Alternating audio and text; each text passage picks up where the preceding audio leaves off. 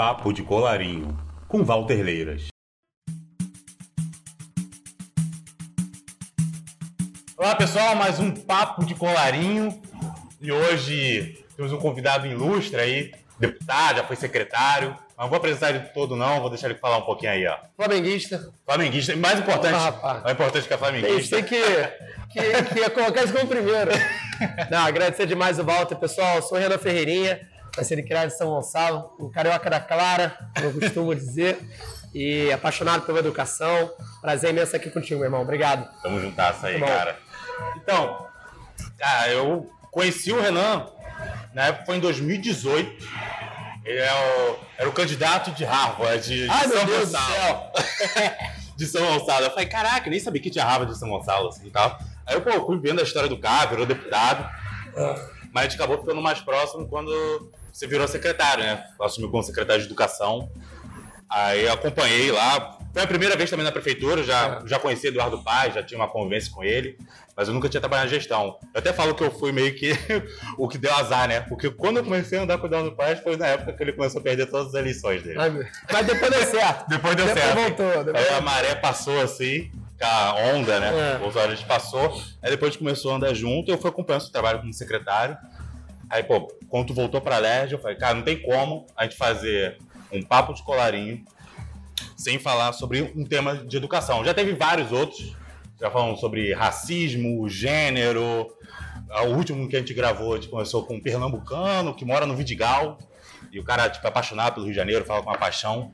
E, cara, como a educação é sempre uma pauta que eu defendo bastante, a gente sempre orbita muito em volta dela. Eu digo que a Claro. semente da educação, ela dá uma árvore tão grande que ela cobre a saúde, ela a parte de saneamento, também É, cobre tudo, né, segurança. Acaba, acaba sendo bastante amplo, né? Então, a gente não vive sem. não vive sem educação. E até pra entender, cara, tipo, como você saiu de São Gonçalo e decidiu, foi pra Harvard e decidiu voltar pro Rio de Janeiro pra fazer política, cara. É uma coisa que eu nunca te perguntei. Isso aqui não, ah, não tem roteiro, não, tá? A gente só vai conversando.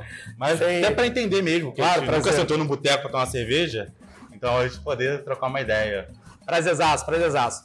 Eu sou filho de professora de São Gonça e tudo que foi acontecendo na minha vida, assim, Walter, foi através da educação.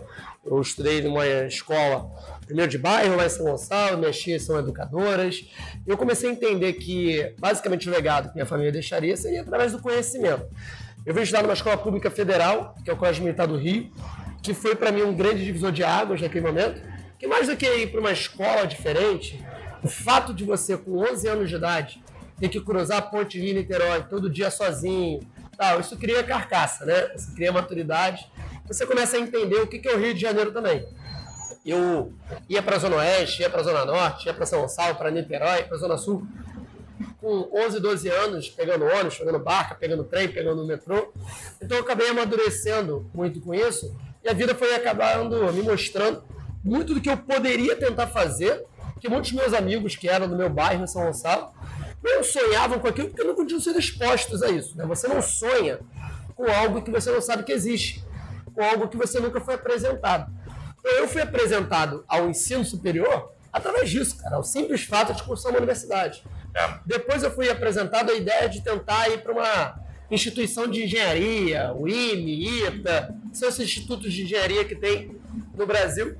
Mas eu falei assim, pô, eu acho que minha vibe é mais com pessoas, né? Trabalhar com gente diretamente. Eu, mesmo vindo da periferia, eu não sou da favela. Existe uma diferença muito grande né, sobre serviços públicos disso. É, para mim, eu sempre tive muito distante do centro, distante da praia, distante da, da cidade, né, do Rio como um todo, assim, na parte mais central. Mas você tinha ali várias questões em São Gonçalo que eu acabava tendo acesso. E eu comecei a conhecer mais as favelas cariocas através de projetos sociais que eu me engajei muito no ensino médio. E foi ali que eu falei, cara, eu quero trabalhar com gente, eu quero trabalhar com pessoas na minha vida. Quando eu comecei a dar aula de inglês no Complexo do Lins, ali perto do Marcílio Dias, né? Então ali tem diversas comunidades então, que formam o Complexo do Lins, que eu tenho um carinho e vários amigos lá. E naquela mesma época eu ouvi falar sobre a oportunidade de estudar fora, que era algo assim, é, muito doido. Ninguém do meu entorno tinha feito isso, mas eu vi uma aluna também de escola pública federal que tinha passado para estudar em Harvard. Eu falei assim, cara, como que você consegue terminar o ensino médio no Brasil, numa escola normal, convencional, e estudar fora assim. Eu comecei atrás das informações, que é muito do papel da educação, né? Você está falando sobre a educação estar tá presente na nossa vida. A educação tem o papel de democratizar a informação. O fundo é isso, cara. É você conseguir democratizar o acesso à informação para você começar a sonhar com essas possibilidades. E eu fui apresentado a isso, descobri que não precisava ter grana para tentar ir para Harvard. Né? Você tinha bolsa de estudo que a própria universidade ofertava para quem não tinha condições de pagar. Resumindo muita história, fui aceito para estudar com bolsa integral por necessidade financeira e me formei em economia e ciência política, que foram as áreas que eu estudei. E aí nesse processo conheci muita gente que estava pensando parecido com, comigo.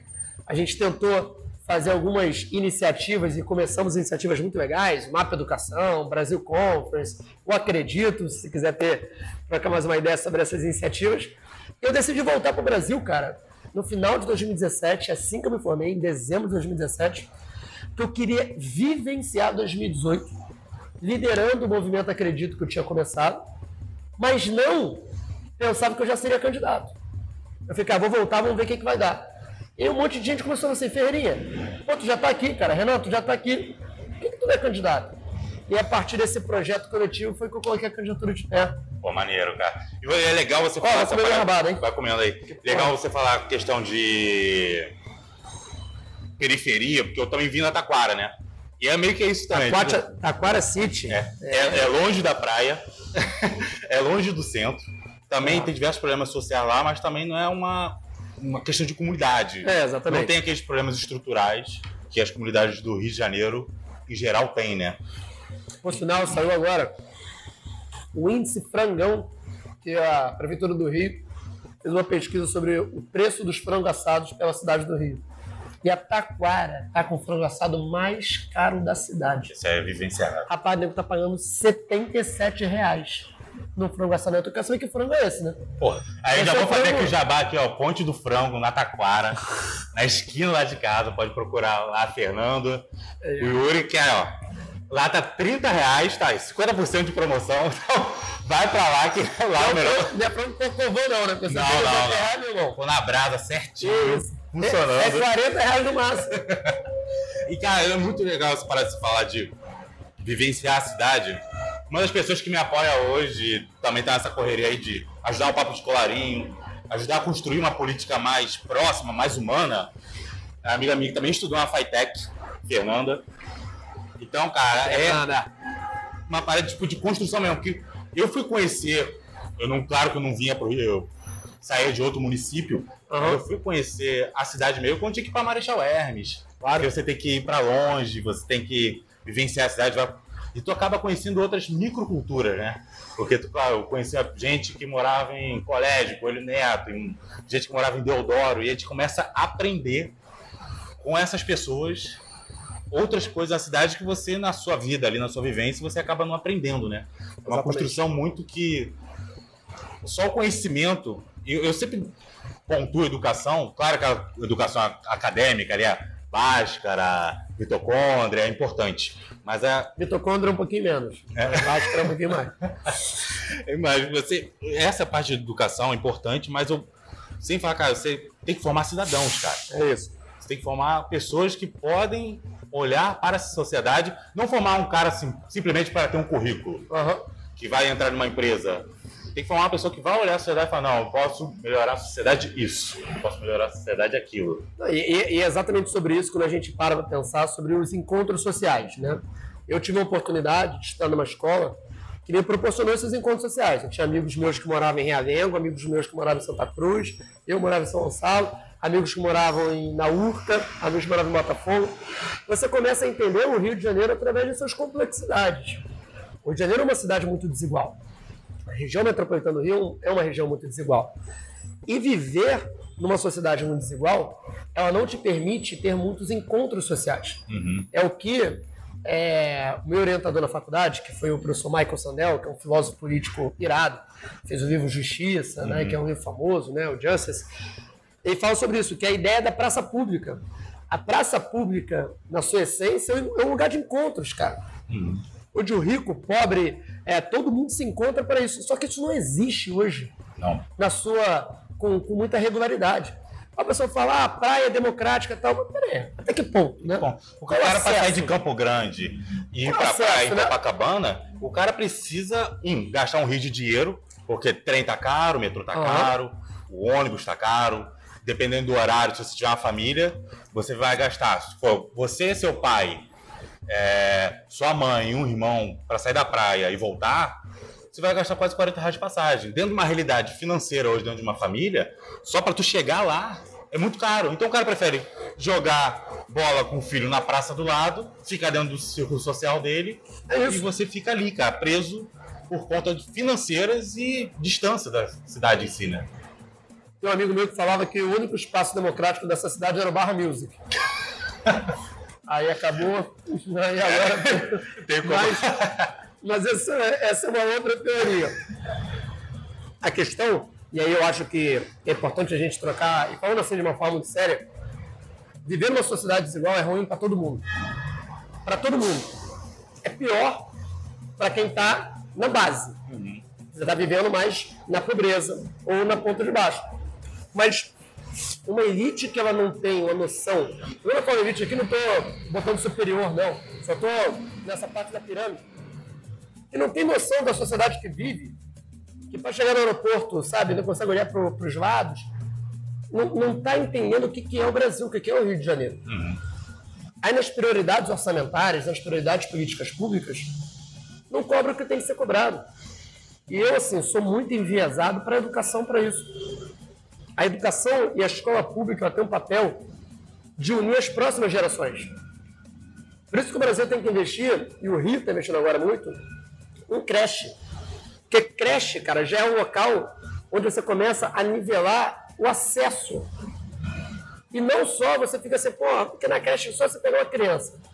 É uma criança de dois anos de idade, uma criança de um que mora num local, mora no outro, que tem acesso a certas é, é, oportunidades, a quantidade de palavras que essa criança é exposta. Isso aí já vai gerando, cara, diversas diferenças. E através da educação a gente consegue ter a melhor ferramenta de promoção de uma sociedade que possa ser mais fraterna, mais justa. Mas, infelizmente, muitas vezes a educação acaba sendo promotora da desigualdade. Porque você começa a ter realidades muito distintas e, a partir disso, cara, é aquele funil que faz assim. Em vez de a gente conseguir ter, ó, tá aqui. Eu não tô pedindo, cara. Eu não acredito numa sociedade que tem que ter igualdade de resultados. Não é isso que eu tô falando. Eu, eu acredito que a gente tem que ter uma base de oportunidades que seja comum. E a partir disso, a gente gerar pô, empreendedorismo, a gente gerar inovação, gerar concorrência, que aí é bacana. Para a gente poder estar se melhorando. A ideia da Coca e da Pepsi, né? entendeu? Mas para isso, cada um tem que ter acesso à água, tem que ter acesso a ingredientes e tudo É porque mais. a gente né? começa a falar, às vezes, uma mãe dentro de uma ponto de periferia do Rio de Janeiro não consegue, às vezes, nem colocar seu filho dentro da creche, Uma porque creche. não tem um acesso na região, ou você não tem uma estrutura ali que possa cobrir ela. E quando consegue, cara, tipo, existe muita creche privada, né, no Rio de Janeiro. E a, e a elite dessa pirâmide aí fica nessa creche privada. Mas se essa criança também tivesse uma creche pública, tivesse acesso e tivesse uma estrutura lá para conseguir comportar todo mundo, você começa a fazer essas conexões na base. Porque a mãe merendeira vai ter contato com a mãe empresária. Exatamente. Então a gente precisa construir essas bases sociais para que. Porque até esse ponto. A Aí gente no tá dia das hoje- mães, no dia das mães, vão estar juntos. É. A gente tá dentro de um quilombo hoje. É isso. Entendeu? E Lindo, não- por sinal, hein? e não é à toa que eu decidi fazer essa gravação aqui. Porque, cara, é que é no quilombo que a gente se encontra. É um quilombo onde que, pô, você não pode ter uma pele retinta, mas você vem de São Gonçalo, você sabe a realidade. Você não pode, como eu e você, a gente não subir a morro, favela, pra poder É ir pra né? casa, né? Não sofrer os problemas sociais que tem dentro daquele ambiente, mas a gente sabe daquilo porque a gente conviveu com as pessoas lá e se sensibilizou. Porque não adianta também só conviver olhar a pobreza, olhar a miséria, a desigualdade e falar, pô, que pena, tem que meter a mão na massa e querer mudar aquilo. Então, falta um pouco essa sensibilidade porque as pessoas não convivem com outras realidades. E a partir do momento que elas não convivem, elas não têm a mínima ideia sobre como que é viver com limitações. Pô, eu, na minha infância, convivi muito com enchente. Segurar portão para que não entrasse água em casa, né? Ter que ter a preocupação de como que a gente estava, por exemplo, pô, vai ter água hoje, como que tá, todas as questões. Então você é moldado por isso. Mas tiveram várias outras questões que eu não vivenciei. Uhum. Então você ter essa escutativa, esse diálogo, você buscar se colocar numa, uma, numa posição de quem está passando por uma questão que é ruim para todo mundo, cara. Uma sociedade assim, é o mínimo de empatia possível que a gente deve ter. Então, para mim, por exemplo, eu tendo essa questão né, de é, entender né, no, no, espaço que eu ocupo, eu sou filho, minha família, minha mãe, família de mãe, uma família é, de herança portuguesa, então meus avós são portugueses, e a família do meu pai é uma família parda negra. Então, assim, você tem meu avô, meu avô, né, que tem já toda a sua essa Mangaratiba, de vários lugares, você começa a trazer toda essa identidade. E aí eu comecei a me questionar, sabe a primeira vez que eu comecei a me questionar sobre a minha identidade, assim, mais étnica? Foi quando eu estava estudando fora, nos Estados Unidos, e eu pegava aqueles formulários e eu falava, o que, que eu sou? Aí estava latino. Eu não me via como latino, cara. E eu, hoje eu me vejo como latino. Né? Hoje a minha identidade latino-americana ela foi despertada só a partir do momento que eu tive que sair do Brasil, cara. Que é algo muito curioso, né? Uhum. Porque nós somos muito latinos, mas o fato da gente falar uma língua diferente, ou ter alguns pequenos gostos, né? o abacate ser fruta e não ser guacamole e tudo mais, às vezes nos, nos afasta. Mas, cara, a construção social, a construção política, sabe? O, a colonização, várias questões que acabam gerando a escravidão, tudo isso moldou muito a nossa as sociedades que nós temos latino-americanas e as dívidas que também existem nelas. É. E também as lacunas que existem na educação, no desenvolvimento econômico.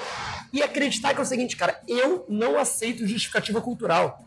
Ah, não dá para se desenvolver porque isso não é, não é isso. Para mim, é aquela ideia do, do livro Por que as Nações Fracassam ou Prosperam, né? São instituições, cara. Não tem justificativa cultural, não tem justificativa climática. São instituições. Pode ser um pouquinho mais difícil, tá no calor e fazer outra coisa, mas tá no frio também é difícil para outras coisas. Ou assim, não tem essa questão de ser por mais inteligente uma cultura ou uma preguiça, não. É a gente conseguir ser capaz de construir instituições que vão dar a base para que a gente possa prosperar enquanto um país, enquanto uma nação. O engraçado faz para começar a se chegar como latino, quando foi para fora, eu comecei a me enxergar que eu era negro quando fui pra PUC. É mesmo? Porque a gente chega lá, eu vi um ambiente onde a maioria das pessoas são brancas, são da elite, né? Do topo da pirâmide da sociedade. E você começa a reparar o que é o, o racismo em si. Uhum. Que muita gente, às vezes, repara que o racismo é, é o cara ser xingado na rua, ou aquele comentário do cabelo que aconteceu no metrô de São Paulo. Mas às vezes é um olhar, a forma que você é tratado, a porta que tu pede para tu entrar. Então, eu não fui para fora, então eu hoje eu aprendi a me enxergar como um homem negro. Como você também Importante. teve que aprender você vai para fora. Se eu for para fora, é isso, se eu for o Harlem, pro Bronx lá, provavelmente eles vão chamar de latino, vão chamar de negro, né? Porque tem uma construção cultural lá. Uhum. Mas essa essa miscigenação cultural, cara, essa peça de construção, ela só pode ser oportunizada, até para você poder questionar, se você aprende a questionar. Porque existe um projeto estrutural no Brasil antigo que a educação ela não pode ser servida a todos. E você não pode dar educação a todo mundo, porque senão a pessoa começa a se reivindicar. É, é inimaginável você há alguns anos atrás está comendo rabada aí. É, há 200 anos atrás. Maravilhosa, por sinal, tá? Se você recomenda a todos aqui, parabéns. Não era um prato de restaurante. Aos responsáveis. Tipo, não um prato de restaurante, que antigamente era, era o prato dos escravos. Uhum. Se tu olhar uma feijoada, era o prato dos escravos. E essa mixigenação cultural é importante para isso, para que a gente possa construir relações e, né, e, abominar aquilo que é ruim da sociedade. Eu, você fala muito de educação, o cara foi secretário, né? Então, ele tem uma estrutura assim que você pode falar um pouco. E, claro. Eu queria te perguntar, tipo assim, durante sua gestão, eu sei que tu fez o parte de ginástica e tecnologia, vou pedir para tu falar um pouco. Será? Mas aquela educação extra-classe, como você conseguiu impor aquilo? Por que tu teve essa ideia de botar essa educação extra-classe, assim, dentro do currículo? Acho que primeiro você foi uma coisa que é muito bacana, assim, Walter. Quando a gente pensa enquanto o Brasil avançou enquanto país, né?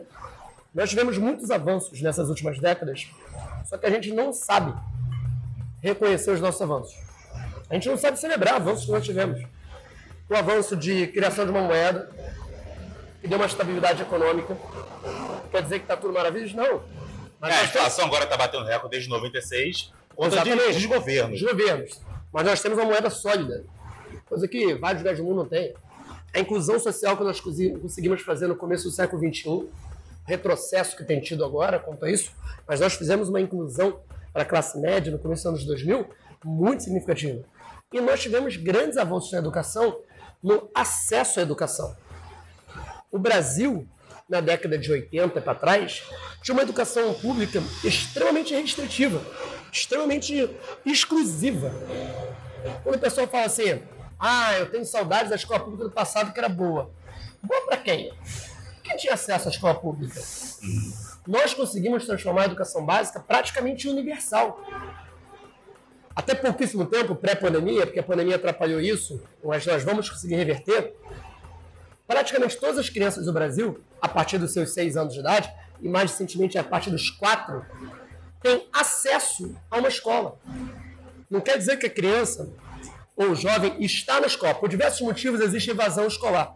Mas existem escolas preparadas para recebê-los. Essa é uma conquista de uma escolha de um país que priorizou construir escolas e receber. Qual é o problema? Que a qualidade patina. A qualidade da educação está muito aquém do que é necessário. E permanência estudantil, né, cara? Permanência é, estudantil, é, claro. Simplesmente pegar a criança e jogar dentro de uma escola. Exatamente. Você tem que garantir que ela tenha um trajeto, que ela tenha um uniforme, que ela tenha comida, que os pais participem, que os pais. Que ela tem material para a escola, que ela tem apostila. Então, é porque muita gente fala, não, é, é, vamos construir mil escolas. Pô, legal, bonito. Mas os professores que estão naquela escola, a merendeira. Como fica? É, tipo, esses. Porque a escola, a estrutura escola é importante, mas dentro da equação, ela é tão importante, ou talvez menos importante que o professor que está lá. Então, o professor tem que ser um cara que tem que ser remunerado. Eu sempre tive muita empatia com os professores, porque eu estudei no colégio público do prefeitura em 2006, 2005. E, na cara, Taquara? Na Taquara. Colégio Carlos Caetano Miragaia, professora... Sétima CRE. É. Oh, professora Elizabeth, estamos aqui. Chegamos, hein? Chegamos. Então, é. a gente precisava... a gente, pô, porque se eu olhar para trás, quantos dos meus amigos daquele colégio estão vivos já começa. Porque existe uma realidade onde que você, você nasce na periferia, você chegar aos 18 anos, já é uma vitória. Se você chegar aos 18 anos sem ter já construído uma família prematuramente, já é outra vitória. Sem ter passagem na polícia, já é outra vitória. Uhum. Então, terminar o ensino médio, o ensino fundamental, já é uma questão muito importante. Mas eu lembro na escola a dificuldade que era naquela época para ter merenda. Uma coisa que eu já não vejo mais, entendeu? Lembro na escola que no calor a gente tinha aula no refeitório, porque tinha ventilador. É. Então, são coisas que eu vejo as escolas hoje e teve avançando, uma. Mas... Avançando, sabe? Ainda tem muita coisa para fazer, e você, como secretário, deve saber disso muito mais, tem muita coisa para fazer. É isso. Mas a, a questão é que hoje a gente tem um norte. É isso, e precisa ter um norte, que é um planejamento. Isso que a gente precisa saber onde a gente quer chegar. É aquela coisa, a gente precisa saber o que a gente quer ser quando crescer. Né? Enquanto sistema educacional, a gente precisa disso. Então, eu falei, né, a qualidade deixa muito a desejar ainda. E não é por causa não, X, Y, é porque tem vários fatores, infraestrutura, questões de baixa remuneração, que sim é um problema. Nós, enquanto país, precisamos uhum. valorizar mais os nossos educadores. Né? Quando você pega os principais cases mundiais, né, da Costa Rica, Coreia do Sul, a Finlândia, tem uma valorização muito forte, mas isso não acontece da noite para o dia. E a valorização não é só uma valorização financeira, que é importantíssima é uma valorização moral, de condições de trabalho, de dignidade de trabalho. Respeito, muito, né? De respeito. Tem muito que a gente vem tentando. Quando, quando a gente chegou na, na rede, quando o prefeito Eduardo Paz me convidou para ser secretário, eu fiz algumas perguntas para ele. E uma que eu fiz, eu falei, o que, que você pensa de educação em pandemia? Porque assim, a pandemia é muito cruel.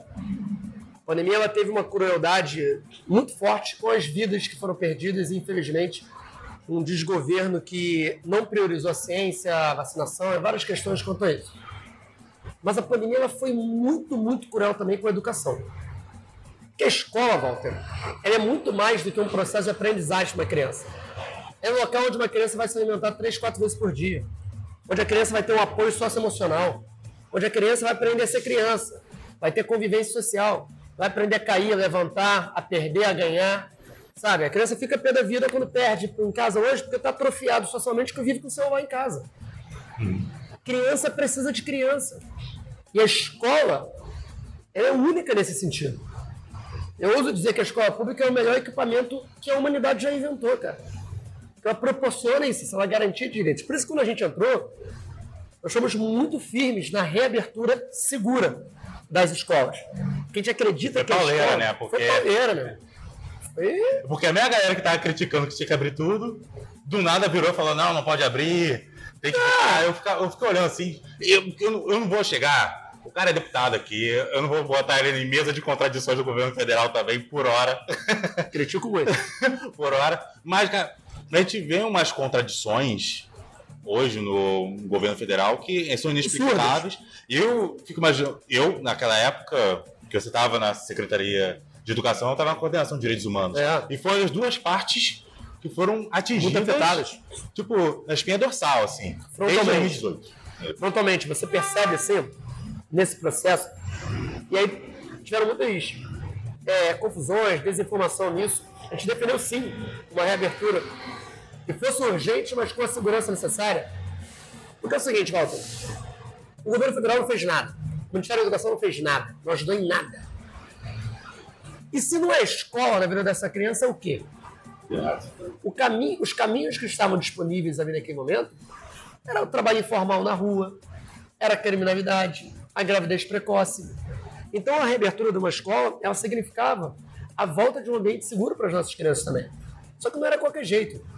Protocolo sério, priorizando os educadores, os professores e todos os profissionais da educação na vacinação. Se a gente quer defender a educação, tem que também lutar pela priorização da educação na vacinação. Conseguimos isso. E colocando o seguinte, cara, a gente precisa ter um planejamento que seja adequado para chegar nas nossas 1.544 escolas. A rede do Rio de Janeiro é a maior rede municipal da América Latina em número de escolas. Nós temos mais escolas que São Paulo, mais escolas que Cidade do México. É impressionante, cara. São 670 mil alunos, 53 mil profissionais de educação. E para garantir que o tênis chegue em cada uma das escolas, sinal, nosso tênis está lindo. Não sei se você já viu, mas é bonitaço. Bermuda, camisa, para que a gente possa ter a comida chegando nas escolas. Agricultura familiar, meu cara, sendo respeitado. Isso não é nada. Mas é muito gratificante. Eu sei que não é fácil, mas se a gente olha o município, porque às vezes a gente sente que o município do Rio de Janeiro luta sozinho dentro do estado, né? Porque a gente- eu não lembro de um, governador que a gente teve que eu falei, caraca, esse cara aqui dá pra levar, vambora junto. Na nossa geração, a gente não não viu ninguém. Eu fico faz até um desafio aí, quem tá aí assistindo agora. Se você lembra de algum governador do Rio de Janeiro que foi bom, você fala, pô, esse cara fez um trabalho legal, comenta aí, que eu não lembro. Quando a pessoa abrir a Barça, agora eu vou procurar. Porque nem a internet tu acha, cara, é difícil, cara. Então, às vezes eu sinto que o município do Rio de Janeiro, ele tá tentando carregar um trem É. que tá muito atrasado porque a gente não tem um governador. E a realidade dos, dos municípios no arco metropolitano é muito mais difícil financeiramente. Se a gente pensar em Niterói, São Gonçalo. Niterói não, mas Niterói, tá um pouco melhor. Niterói era a capital Uhum. do antigo estado do Rio de Janeiro. Isso é uma construção histórica e institucional, mais uma vez. É, eu sou de São Gonçalo, é, conheço muito bem a Baixada, tem vários amigos que ba- parece muito, né? A região metropolitana do Rio de Janeiro tem inúmeras dificuldades. Tem uma dependência muito grande do estado do Rio da própria capital. O Rio de Janeiro, enquanto capital do país, Distrito Federal, Estado da Guanabara, construiu instituições e um imã, né, uma força magnética do Brasil com o Rio muito forte. Sim. E isso não pode ser pra gente, Walter, um motivo de ficar de salto alto. Não. Eu faço uma provocação para todo mundo. O Rio não pode ficar de salto alto. O Rio, sim, tem que entender que tem potencial e é um local desejável, mas tem que cuidar do seu jardim, tem que cuidar do seu quintal.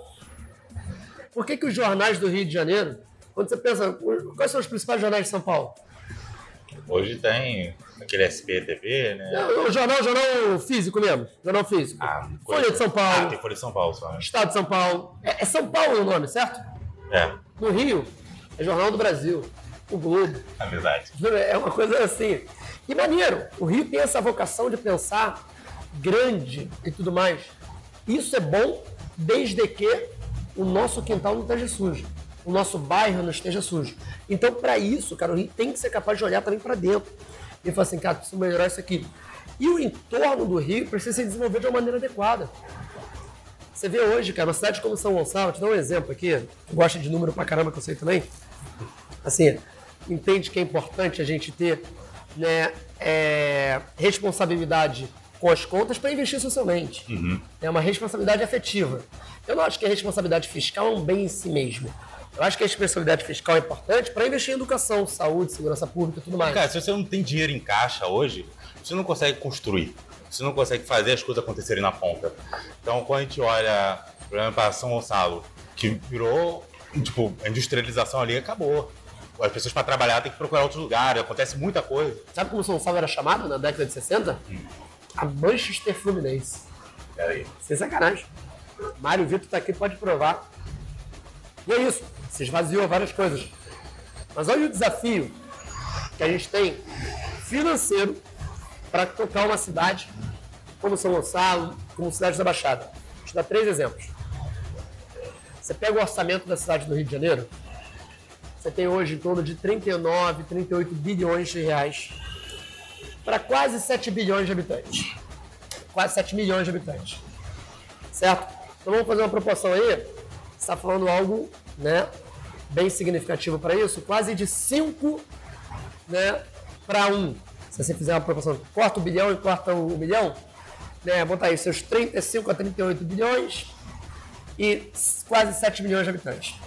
Você pega Niterói, Niterói tem 500, 600 mil habitantes e tem um orçamento de 4 bi, mais ou menos. Está falando de um orçamento de 8 para 1. Você pega São Gonçalo, São Gonçalo tem 1 milhão e 200 mil habitantes. Sabe quanto tem de orçamento? 1 bi, 1 bilhão. É 0,9, meu amigo. Essa proporção de investimento que você consegue fazer de aporte. Então, assim, é, é muito complicado. Né? Muito, e a Baixada passa por isso também. Então, essa solidariedade, a revisão do Pacto Federativo, aí tô falando de coisas aqui é. um pouco mais técnicas, mas assim, a gente precisa, cara, entender que política pública acontece em nível local, cara, na cidade, no bairro. Essa ideia de, por exemplo, né, pô, é só no, nas torres de Marfim, de Brasília, da capital. Não é por aí, cara. É lá na região, na escola, no posto de saúde. É na Porque que esqueceu, vai... cara. O Brasil, ele... acho que eu particularmente achei essa troca de capital uma ideia terrível, se a gente pensar historicamente falando. Porque você jogou o Brasil para fora do Brasil, pra gente. Jogou ele pro interior. E, tipo, e ficou tudo em Brasília. Então você tem que trazer esse olhar meio de bairro, né? É porque, como a gente fala que o ativo mais importante é o município, uhum. o recolhimento começa lá, os impostos, as pessoas vivem no município, a pessoa cobra. Tanto que quando tem um problema de segurança no Rio de Janeiro, o cara cobra o prefeito. Ele não. Ele esquece que existe governador. Entendeu? Atribuições, né? É, as pessoas não. Aí também a gente volta para a educação quando a gente fala disso, porque as pessoas não têm noção das atribuições e dos poderes, das esferas e como cobrar aquilo. É, o que eu mais vejo também são gente chegando, para vereador inaugurando asfalto. Eu fico, pô, é. mal. Não é essa a sua obrigação, não é essa a sua atuação. Não é o cara na LED é, ficar indo, botar ali luz LED, ou coisa assim. Não é exatamente essa atuação que é necessária. Mas, tipo, ter esse olhar técnico de você conseguir olhar o orçamento, os papéis da, do Estado e falar, pô, isso aqui não poderia estar assim. É isso. E assim, falta pra gente, cara, uma educação sobre política institucional. Não estou falando aqui nada partidário, não, não é isso não. Mas é o que, que faz o Congresso Nacional, o que, que faz uma Câmara de Vereadores, o que, que faz o Ministério Público, a Defensoria Pública, o Tribunal de Contas. Porque se a gente souber mais sobre isso, compartilhar isso, essas instituições serão mais cobradas. Exato. Eu fiz uma série quando eu fui eleito, chamada Por Dentro da Alerj. Recomendo aí, ó, para quem quiser assistir Por Dentro da Alerj, está no YouTube. A gente vê lá né, como que funciona um plenário, como funciona um colégio de líderes, como funciona uma sessão, como funciona uma comissão. Porque se você. O que é um bom deputado? Se você não sabe o que, que faz um deputado. Exato. Sabe? E é um pouco sobre isso. E não é vergonha, cara. Tem que ter vergonha. Tem que perguntar, tem que ir atrás, tem que se inteirar para a gente poder qualificar cada vez mais a nossa democracia. Essa é a beleza da parada. É. Eu, eu vejo que tem que ter um papel na espinha dorsal disso, cara, o Estado. O Estado hoje, ele fornece educação, fornece estrutura, a educação acadêmica. Eu depois quero até voltar lá na, no ginásio de tecnologia, É, mas, fala isso. mas essa educação extra classe, do cara, você tem que formar cidadãos, cara. Tem- o cara tem que sair do colégio, do ensino fundamental, do ensino médio, o cara tem que sair pronto pro combate. Tem que sair pronto saber onde que ele tira o título, onde que ele consegue falar, onde que ele consegue olhar a prefeitura, ele tem que saber olhar aqueles dados lá, para ele não ficar ausente do jogo. É isso. Porque hoje a gente vê. Ativo civicamente, né? Você É. tem que estar. Porque a gente viu a, ma- a guerra que a gente foi para fazer os jovens de 16, 18 anos tirar o título. Porque ele não vê nem esperança mais na, na urna. Entendeu? E- e é a gente precisa trazer essa E é esperança. sobre isso, né, cara? Você pensar o seguinte, pô, será que a minha contribuição vale a pena? É claro que vale. Sabe, precisamos motivar isso, mas tem que mostrar que dá pra valer a pena mesmo. Uhum. E O cara tem que se ver nesse processo e falar assim, pô, beleza. Isso é a mesma coisa com a escola, cara. A escola muitas vezes é chata. A escola muitas vezes não engaja o estudante como deveria. O cara fala assim, eu vou ficar indo para um local que eu não gosto, que não está falando a minha língua, que não está me proporcionando, sabe, caminhos que eu acredito que podem ser bons para o futuro. A gente precisa recuperar isso, a gente não pode perder essa batalha. Não tem como. A escola não pode perder, cara, para criminalidade. Não pode perder, sabe, para caminhos que nós não desejamos para as nossas crianças. Para o desemprego de uma forma geral. E é para isso que a gente está buscando inovar. E aí pego essa resposta do JETS, né, que são os ginásios experimentais Ah, vai tecnológicos. passar agora que ele tá. Que quando a gente começou isso aqui não tinha equipe. Aí eu falo, passa a foto aí. Não passava nada porque não tinha. Agora vai passar as fotos aí. Passa a né? imagem do Jet. Jet Elza Soares. Letreiro ali, ó. Canta isso. E o Jets vem da ideia dos Jetsons. O prefeito adora isso. Adora falar dos Jetsons. A minha Jetson e tal. E é isso, porque é o seguinte: a gente tem o modelo de escola pública mais inovador do Brasil aqui no Rio de Janeiro. É uma escola, pessoal, que reúne cinco elementos centrais, que é o que a gente chama do STEAM, né? que é em inglês ciência, tecnologia, engenharia, artes e matemática. Isso é muito bacana. É o que a gente precisa hoje também trazer porque a criançada. Obviamente, todas as matérias continuam firme e forte, tá? Todas as matérias, língua portuguesa, história e geografia, matemática tradicional, mas você tem uma complementação no ensino integral voltado para essa área mais tecnológica. Tem espaço de colaboratório, que é o laboratório maker. Eu lembro quando eu tava no colégio, eu até fui visitar os colégios quando inaugurou, que isso aí foi um burburinho, Pô, né? irado. Aí eu cheguei lá, eu vi uma impressora 3D, cara. É, eu falei, caraca, isso aí pra mim era coisa de filme americano, nem sabia que tinha. E tem no colégio público. Tem, cara, é aí tu isso. vê, cara, a- a- como a realidade é, né? Eu, aí eu fui lá até o meu. Ele falou, pô, cara, vocês querem almoçar aqui? Eu falei, pô, cara, tá atrasado e tal. Mas, pô, tô com saudade de comer aquele macarrão com salsicha. Ele falou, não, cara, não Tem tem nada. Aí eu falei, cara, tipo, bateu uma leve tristeza, que eu gostava do macarrão com salsicha. Mas eu falei, caraca, a parte de nutrição, de você ter uma. Nossos eu vou- nutricionistas não deixam. não deixam mais. É. E é uma parada que eu falei, cara, e se. Eu tô falando de um intervalo de 15 anos quando eu É tava. isso. E é, é muito pouco se pensar em política pública se realizando. As políticas públicas demoram um tempo para acontecer. Da ponta, então, quando a gente fala de educação, é, os reflexos do trabalho que tu, tu fez como secretário, faz na LERJ, os reflexos de trabalho que a gente tenta realizar na prefeitura hoje, a gente só vai ver, cara, quando a gente tiver velho. Lá, lá sim, é tipo aquela construída, mesmo, aquela árvore, que é a semente da educação, que ele está plantando agora, a gente só vai ver essa árvore crescer e colher frutos dela daqui a 20 anos, 25 Tem anos. coisas que dá pra. Assim, eu acho que eu aprendi, Walter, na, na secretaria. Tem muitas coisas que dá pra ser o mato alto que você dá pra cortar e ter o resultado bem no curto prazo. E tem outras coisas que, de fato, é médio e longo prazo. Quando a gente pensa numa sociedade que valorize muito a educação, que consiga colocar como pauta prioritária de um projeto de Brasil, que entenda nos seus educadores os principais né, protagonistas desse processo, os nossos alunos, o foco do nosso trabalho, é isso, nessa linha. Mas tem muitas coisas, cara, que é ali super no curto prazo. Por exemplo, nós criamos um programa na secretaria chamado Livres para Estudar, que é um programa de combate à pobreza menstrual. Eu ouvi. Você vê que uma em cada quatro alunas deixam de ir para aula porque não tem acesso a absorvente higiênico e acaba utilizando é, pá, jornal, miolo de pão, coisas assim absurdas que acabam acontecendo, né? Sem contar que isso gera questões de saúde muito fortes. Você tem uma falta pedagógica, você deixa de ir para aula porque você não tem acesso a um item básico. É uma parada que é de cotidiano, né, cara? Cotidiano, cara. Todo assim, mês, aquela aluna vai deixar de alguns dias pro colégio. Por causa, é, é por causa da menstruação. Assim, o que, que a gente tratou quanto a isso? A escola tem uma responsabilidade de fornecer esse item básico. Então a gente criou esse programa Livres para Estudar para que as nossas alunas pudessem ter esse apoio na escola e não perdessem aula. Porque, cara, eu quero que o meu aluno esteja na escola. Então eu vou enfrentar violência, vou enfrentar a pobreza menstrual, vou enfrentar né, as outras é, questões que acontecem na sociedade, porque o local de criança é na escola, meu amigo. A gente não pode permitir que a sociedade coloque na balança se vale a pena a criança estar na escola ou não. Estar na escola é uma conquista constitucional. Muita gente lutou por isso, cara. Especialmente para as mulheres estarem na escola também. Então, assim, isso é muito importante. Hoje a gente distribui mais de 12 milhões de. E no mesmo período, no governo federal. Aí é uma tragédia. É. E, tipo, tava nadando contra a maré.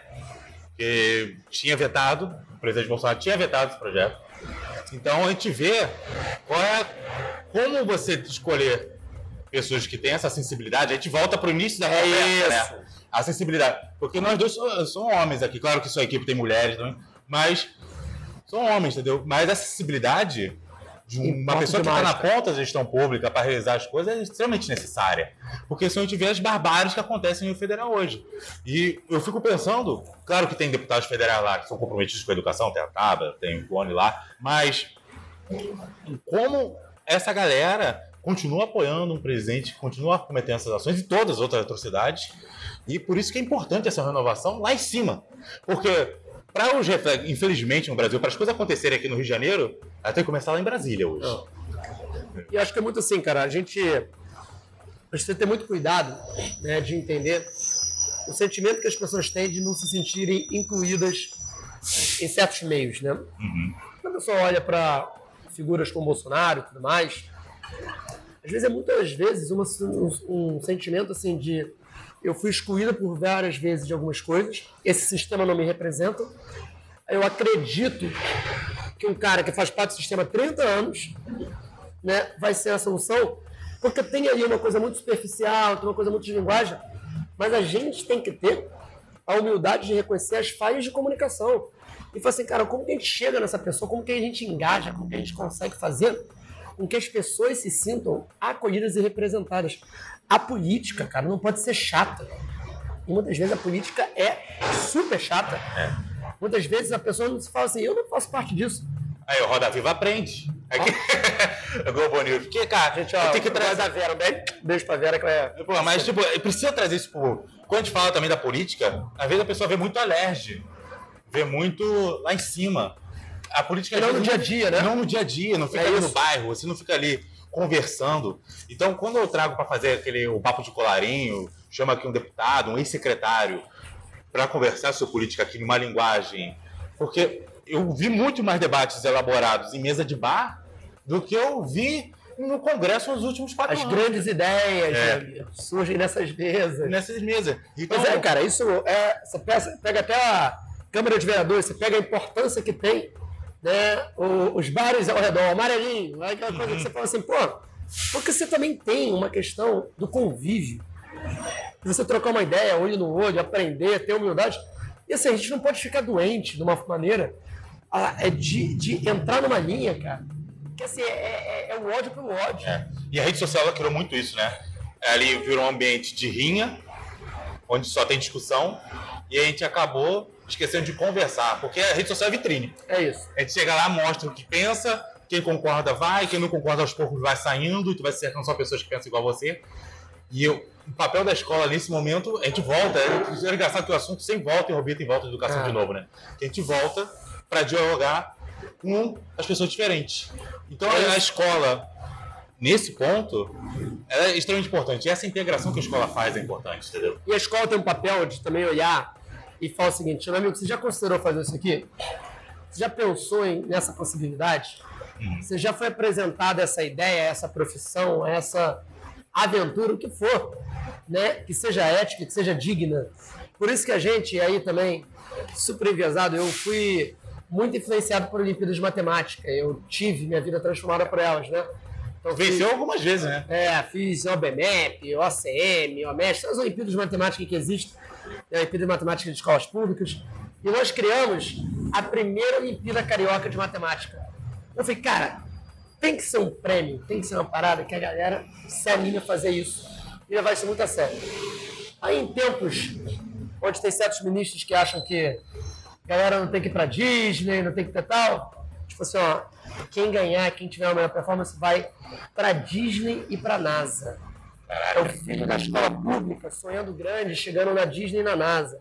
Filho da periferia, o filho do asfalto, do morro, da onde for, podendo sonhar com isso, cara. Bom, isso gerou uma expectativa, uma vontade nas pessoas, que nós tivemos mais de 200 mil alunos participando dessa Olimpíada. Então você mostra que a educação pode ser, sim, muito desejada. Uhum. Ela pode ser algo que é valorizado. Mas tem que ter as ferramentas corretas. Tem que mexer com isso, com a vontade e com as oportunidades para a nossa criançada, para os nossos professores, para as nossas famílias, verem que, cara, é o melhor caminho possível, como a gente disse lá na criação do movimento Mapa Educação, a gente fez um manifesto, né? Mapa do buraco, na época. Agora, para de chamar de buraco, então a gente, tá bom, Mapa Educação. E aí a gente fez uma, um manifesto que a gente concluía assim: a gente quer criar um país onde nenhum outro caminho seja tão promissor para cada criança e jovem do nosso país quanto o caminho do conhecimento. Então, assim, isso é que eu me guio. Acredito que a gente tem uma responsabilidade muito grande com o nosso local, com a nossa cidade, com o nosso estado, com o nosso país. A gente não pode se furtar a luta. Não pode, não. A gente vai ter uma estrada longa. É, se é hoje na LERJ, é. ou, como estava o secretário, enfrentou um pouco dessas batalhas.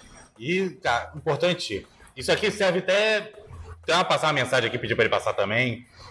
É, a gente precisa de mais pessoas que não são dessas famílias tradicionais de política, que já estão há muito tempo ocupando espaço. Que a gente traz uma imagem e um pensamento que só quem viveu na periferia, só quem teve que cruzar a ponte todo dia, só quem teve que sair da taquara e pegar a van, ou entrar por trás do ônibus porque não tinha dinheiro para passar para ir à praia, pode fazer, cara. É só quem tem filho professor, os professores, quem foi filho ah. de gerente de supermercado, enfermeira, consegue ter essa visão de uma cidade que as pessoas não têm.